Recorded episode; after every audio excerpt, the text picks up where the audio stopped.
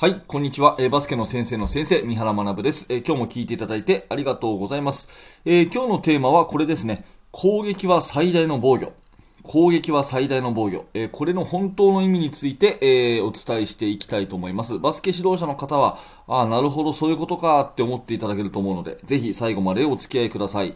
さて、攻撃は最大の防御っていう言葉ですけれども、まあ一度はあなたも耳にしたことがある言葉じゃないかなと思います。多分古くは格闘技の世界で言われていたことなんじゃないかなと思うんですけど、ね、攻撃は最大の防御であると、攻めることが一番大事だ、みたいなね、そういう意味合いですよね。まあ、ただこれね、バスケットボールはちょっと、あの、アレンジっていうか、考え直さないと危険かなって思うんですね。えー、まあ、バスケットで言うと、攻撃は最大の防御なんだから、とにかく攻めようと。どんどんシュートしようっていうことで、この言葉を置き換えると、多分試合は負けるんですよね。どんどんシュートしようと。ね、えー、2点取ったら、あのー、相手に取られてもですね、取り返そうみたいなね、こういうバスケットって非常にシュートセレクションが悪くて、えー、ミスが増えて、えで、ディフェンスが弱いので、え絶対これ勝てないんですね。うん。まあ、じゃあこの攻撃は最大の防御っていう言葉がバスケットにおいては無意味かっていうと、そんなことじゃなくて、私は、えー、こういうふうに考えるんですね。オフェンスの時こそ、守りを考えましょう。ね。で、ディフェンスの時こそ、攻めを考えましょう。こういう意味で捉えると、あの、使える言葉なのかなというふうに考えます。えっ、と、もう一回言いますね。オフェンスの時こそ、守りを考えましょう。ね。ディフェンスの時こそ、攻めを考えましょうっていうこういう意味合いでバスケットボールという競技に当てはめると非常にこううん、なるほどというような言葉になるんじゃないかなと思います。ただね、今の言葉だけだとちょっと具体性に欠けるので、今日は具体例をね、3つ挙げたいと思います。この攻撃は最大の防御っていう言葉を、バスケットボールに落とし込んだ時に、まず1つ目の具体例はですね、ディフェンスが得点になる。ディフェンスが得点になる。これが1個目ですね。で、2つ目は、誰が攻めないかを決める。誰が攻めないかを決める。これが2つ目。えー、で、3つ目が、ボールをキープする。ボールをキープするということですよね。これ詳しく見ていきます。で、1つ目、ディフェンスが得点になるっていうことですけれども、ディフェンスをまず頑張って、激しくね、プレッシャーをかければ、相手からのミス、ターンオーバーを誘うことができると。で、ターンオーバーを誘うことができたら、それは速攻のチャンスにつながり、イージーな2点につながるということですよね。だから、得点を取りたければ、あなたのチームで得点力を伸ばしたければ、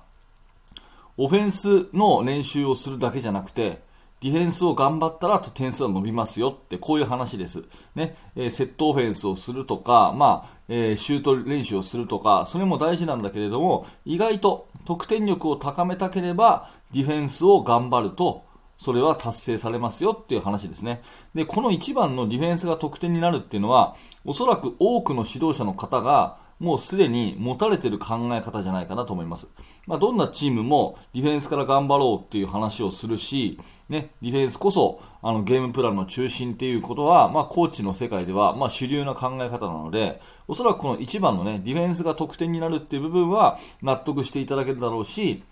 まあ、あなたもすでにお持ちの考えだと思います。で、私があえて主張したいのは次の2番と3番なんですね。で、この2番目は、まず誰が攻めないかを決めるっていうことです。誰が攻めないかを決めるということですね。まあ、5人の中で、シュート最終的に誰かがしますよね。で、そのシュートのためにパスをしたり、スクリーンをしたり、いろいろね、計画をするんだけども、シュートを打つための計画、えー、シュートセレクションというものだけじゃなくて、誰が攻めないか、まあ、要は誰がセーフティーなのかっていうことを決めとくってめちゃくちゃ重要なんですよ。え先ほどの1番の話の裏返しなんですが、ディフェンスの後には相手は攻めてくるわけですね。ディフェンスの後には相手は攻めてくるわけです。だから、こっちがオフェンスしてるときに、全部シュートのためだけの動きをすると、シュート打った瞬間に、ディフェンスが最も手薄な状態になったんですよね。わかりますかね、えー、なので、えー、2人ぐらいは直接的に攻撃に参加しないで、えパスを回しつつ、もしボールを取られた時にセーフティーマンとしてディフェンスにいち早く戻れる。こういう人を作っておかないと、オフェンスの計画としては不十分だっていうことです。5人全員に得点チャンスがあって、5人全員が攻めまくるっていうことは一見良さそうですが、私はそうじゃないなと思ってて、このセーフティーがいなくなっちゃうと、やっぱり相手にね、チャンスを与えてしまうということなんで、オフェンスの時こそ守りを考えて計画してみましょうというふうに思います。えー、これを聞いてね、あなたもはっと気づいたらですね、えー、ま、なんか攻めることばっかり、シュートのことばっかり考えてたな、誰がセーフティーかとか、誰がね、えー、一番後ろにいるのかとかってあんまり決めてなかったなっていう方は、ぜひ今日の練習でこの辺整理してみてください。これが2つ目の、え誰が攻めないかを決めるっていう話です。で、3つ目は、ボールをキープするっていうことなんですけど、まあ、オフェンスの目的っていうのはシュートでありますが、実はシュートだけじゃなくて、このボールキープっていうのも立派なオフェンスなんですね。うん。シュートっていうのはある意味でボールを捨てるっていうことなんですよね。えー、まあ、得点が入ればいいけれども、入らない場合は、まあ、結局相手にボールが行くわけで、まあ、得点を狙う代わりにボールの所有を放棄するっていうね、えー、ちょっと難しい言葉で言えばそんな感じなんですよね。逆に言うとシュートさえしなければずっとボール持ってていいわけですよね。24秒間。まあ、ミニバスだったら30秒間かな。えー、ボールを持ってていいっていう、そういうね、えー、競技なわけで、で、そのボールを自分たちが持ってる時は、相手はどんなことをしても、ボールを取らない限り得点できないんですよ。で、ここ結構見落としがちなんで、これ大事かなと思うんですけど、自分たちがボールをキープしてる時間は、相手は絶対に得点ができないんですね。こういう意味で、どんな素晴らしいディフェンスよりも、実はオフェンスをしている時間っていうのは、相手の得点源を奪ってるんですよ。うん。ここね、結構重要なので、えー、押さえておきたいところだと思います。私はね、あの、オフェンスは、まあ、速攻が出せなければ、中途半端に攻めずに、ゆっくり攻めると。その方がチャンスが広がるぞっていう話をよくしてるんだけれども、このゆっくり攻めることの意味の一つは、自分たちがボールを持ってる限りは、相手は得点ができませんよっていう、ここを考えておくとですね、えー、そのチームに落ち着きが出るし、余裕が出るし、ボールをしっかりと回してね、いいチャンスを作ろうっていう、この我慢強さみたいなのが出てくるので、ぜひこの話はしてあげるといいと思います。ね、シュートするっていうことは、とにかくオフェンスの目的ではあるんだけれども、一方でボールを捨てることにもあるんだよと。で、ボールを持ってる限りは、相手チームっていうのは得点ができないんだから、うん、ボールを持ってること自体がね、えー、そのオフェンスの目的を果たすことにもなるんだよっていう、そんな話をしてあげるといいと思います。まあ、接戦時で残り時間が数秒で、こっちが勝ってる時を考えるといいですよね。うん、その時はシュートするよりも、キープすること自体が勝ちにつながるってあるじゃないですか。あれって結構ね、あの、試合の終盤だけじゃなくて、えー、まあ、ゲームのあらゆるところでああいう考え方でね、ボールをキープすることがもう最大の防御であるというような考え方って、もっと持ってもいいのかなというふうに思います。はい。ということで、話をまとめていきましょう。えー、攻撃は最大の防御。まあ、これよく聞く言葉ですよね。ただ、これをバスケットで、とにかくシュート、ね、とにかく行けっていうようなことだけで行くと、絶対試合負けますよっていう話ですね。で、私なりに解釈をしているのは、えー、一つ目がディフェンスが得点になる。そして二つ目が、誰が攻めないかを決める。そして3つ目がボールをキープする。まあ、この辺のところに応用すると、この攻撃は最大の防御っていう言葉が非常に生きてくるんじゃないかなというお話です。はい、えー、もうちょっと喋りますので、お手元そのままでよろしくお願いします。えー、 Voicy の方のチャプターを区切ってます。ということで、いかがだったでしょうか？えっ、ー、と、この放送はですね、ラジオ放送、毎日毎朝してるんですね。えー、 Voicy の方では8月から始めたんですけど、YouTube の方ではもう3年間ぐらいですね、ほぼ毎日、え毎日更新してます。で、実はこれ、去年のね、11月17日に、このテーマ、えー、ちょっと形を変えて喋ってるんですよね。私ね、朝起きていつもこう、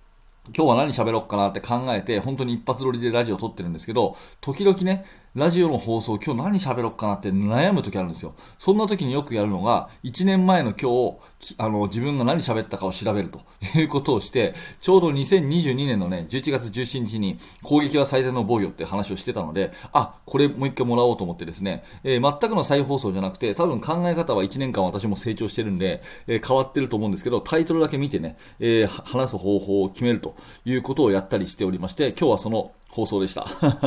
えっと、そのぐらいですね、ねあの、過去1000回分ぐらい放送してますので、えー、ぜひ明日も、あの、放送しますんで、ぜひチャンネルのフォローしていただいて、明日の放送もお付き合いください。今日の放送がちょっとでも面白かったなという時あればですね、えー、きっと私の感性があなたに響いていると思うので、えー、きっと何らかあなたのお役に今後も立てると思いますので、えー、チャンネルのフォローしていただいて、え、今後のね、明日以降の放送も聞いていただけると嬉しいです。また、グッドのボタンを押して応援してくださるととっても嬉しいです。えグッドのボタンを押していただくと、この放送がいろんな方に届きやすくなりますので、えー、ぜひグッドのボタン1秒でできるので、ポチッと押しといてください。よろしくお願いします。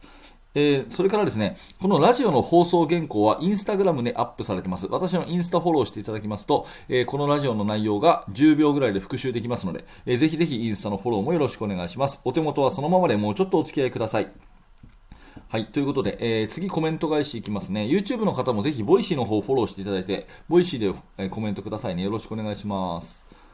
はい。ではでは、えー、コメント返しいきたいと思います。えー、昨日は1件だけですね、トラジさんからいただきました。三原さんお疲れ様です。えー、私も何事も成果が出るまでは3ヶ月と考えています。その割に練習の成果は求めがち。え、今日も大事なことを確認できました。ありがとうございます。ということで、こちらこそありがとうございます。昨日の放送のね、え練習成果はすぐに出ませんというところで、えお話を、えいただき、お話というかコメントをいただきました。ね、トラジさん今日も聞いていただいていることと思います。いつもありがとうございます。え Voicy の方でいただいた、あの、コメントメントはですね、すべてて声で読み上げていきますので、えー、ぜひぜひ Voicy の方でコメントください。よろしくお願いします。またですね、えー、もう毎日のようにこれ聞いてるよという方は、ぜひ、えー、メルマガの登録をよろしくお願いします。メルマガ登録していただきますと、最初の1通目で限定の動画もプレゼントしますし、えー、その後ですね、私からあなたにいろいろメールをお届けして、で、あなたの質問に本気で答えるとか、そんなこともやってます。え、完全無料ですので、お金一切かからないので、えメルマガ、メールアドレスだけ登録していただいて、え嫌だったらすぐ解約もできます。なので、このチャプターのリンクからぜひメルマガの登録、お気軽によろしくお願いします。はい、最後に、えー、研究室のお話をさせてください。最近すごく人数増えてるんですよね。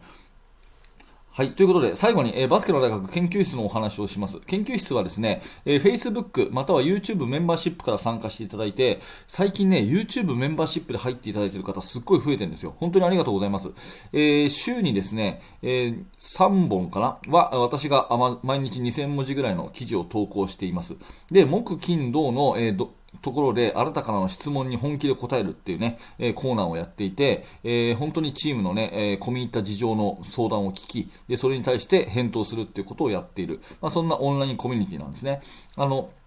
Facebook の方で参加していただくのが基本なんですが、まあ、その記事をラジオにするとかですね、質問回答会をラジオでにするとか、音声コンテンツにしてお届けしているのが YouTube メンバーシップの方で、えー、メンバーシップの方もしよかったらね、えチェックしてみていただければと思います。このチャプターの下のね、えリンクに案内ページありますので、えー、読んでいただいて、趣旨に賛同していただければ、えー、三原をね、応援していただけるというつもりで、えー、ぜひ参加してみてください。バスケの大学研究室よろしくお願いします。はい。ということで、えー、今日もありがとうございました。また明日お会いしましょう。ありがとうございました。それではまた。